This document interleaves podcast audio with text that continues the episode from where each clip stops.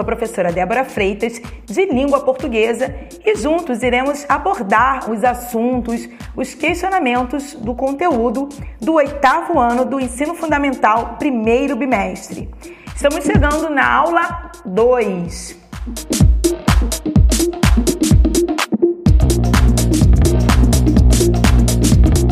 Neste podcast, nós iremos analisar os processos de formação de palavras.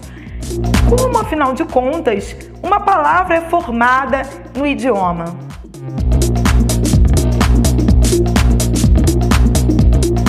Podemos citar como exemplos de processos de formação de palavras a composição e a derivação, que são duas formas de formarmos palavras. E há, na língua portuguesa, palavras primitivas, palavras derivadas, palavras simples e palavras compostas. Esse processo se dá de formação de palavras em todo e qualquer idioma. Vamos ver, palavras primitivas são aquelas que surgem primeiro na língua. Então, por exemplo, pedra.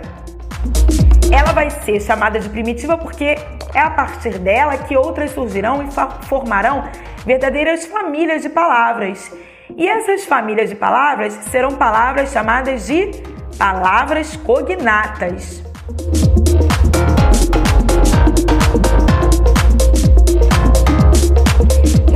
Formar famílias de palavras, eu pego o pedacinho principal de pedra, que é o responsável pelo significado de pedra, que é um mineral presente na natureza, uh, que o material que nós usamos para construir casas, para fazer obra. E este pedacinho é o radical. Retirando a vogal A, você tem pedre, que termina sempre em consoante, tá? O radical. No caso de pedra, termina em R. A partir desse pedre, eu vou repetir esse pedacinho em várias outras palavras para formar novas palavras. Então eu tenho pedregulho, pedreiro, pedraria. E aí eu formo as palavras cognatas. Mas perceba que não basta elas serem parecidas, elas precisam ter a significação em comum, ter algo em comum. Por exemplo, uh, pedraria Será que tem a ver com pedra? Claro que tem, tem tudo a ver, ok? Então, palavras primitivas são aquelas que na língua portuguesa não provêm de outra palavra, elas foram a primeira que surgiram. E as palavras derivadas são aquelas que na língua portuguesa provêm de outra, como pedreiro, pedraria, ok? Agora, palavras simples são aquelas que possuem um só radical. Exemplo: azeite, cavalo.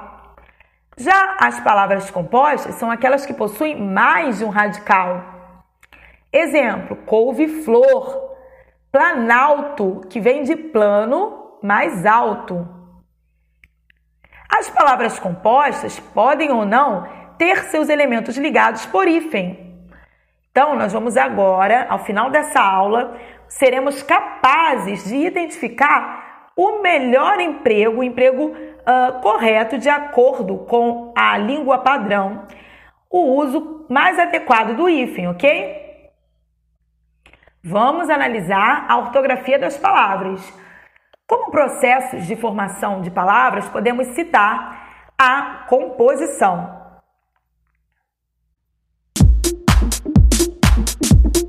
Haverá composição quando se juntarem dois ou mais radicais para formar nova palavra.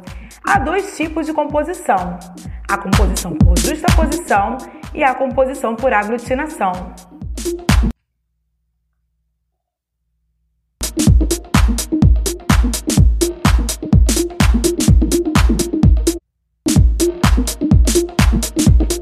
Justaposição, composição por justaposição.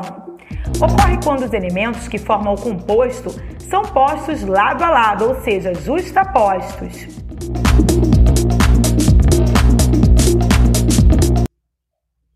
Exemplos: para-raios, corre-corre, guarda-roupa, segunda-feira, girassol. E o interessante é que não há perda de nenhum elemento. Dá para ver perfeitamente é, a junção das duas palavras para formar uma nova. Então, por exemplo, beija-flor é uma palavra formada pelo processo de composição por justaposição, porque o verbo ficou, o verbo beijar ficou beija mais flor, ok? Já o processo de composição por aglutinação ocorre quando os elementos que formam o composto aglutinam-se de tal forma que muitas vezes temos dificuldade em perceber qual é qual, qual foi a sua formação ao longo da história. E pelo menos um deles perde sua integridade sonora. Exemplos: água ardente, que é a água, a formação se deu assim, a água mais ardente. Planalto, que é plano mais alto. No caso de planalto, houve a perda do O de plano. Pernalta, que é perna mais alta. Houve aí a perda de um dos As, que é o A de perna. Vinagre, que significa vinho mais acre. Acre é o mesmo que azedo, tá? Então, houve a perda do H e do O de vinho. E o C de acre, acre, se transformou em G, ok? E agora, para nós terminarmos a aula, nós vamos ter o bônus da aula de hoje, que são dicas quanto ao uso do hífen.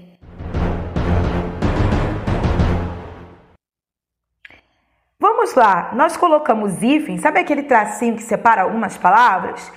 Quando duas palavras se juntam para formar uma só, uma palavra composta.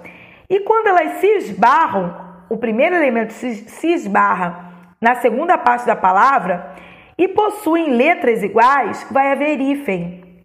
Então, exemplos: micro-ônibus. O O final de micro se esbarra no O inicial de ônibus. Por termos letras iguais, é preciso o uso do tracinho, do hífen.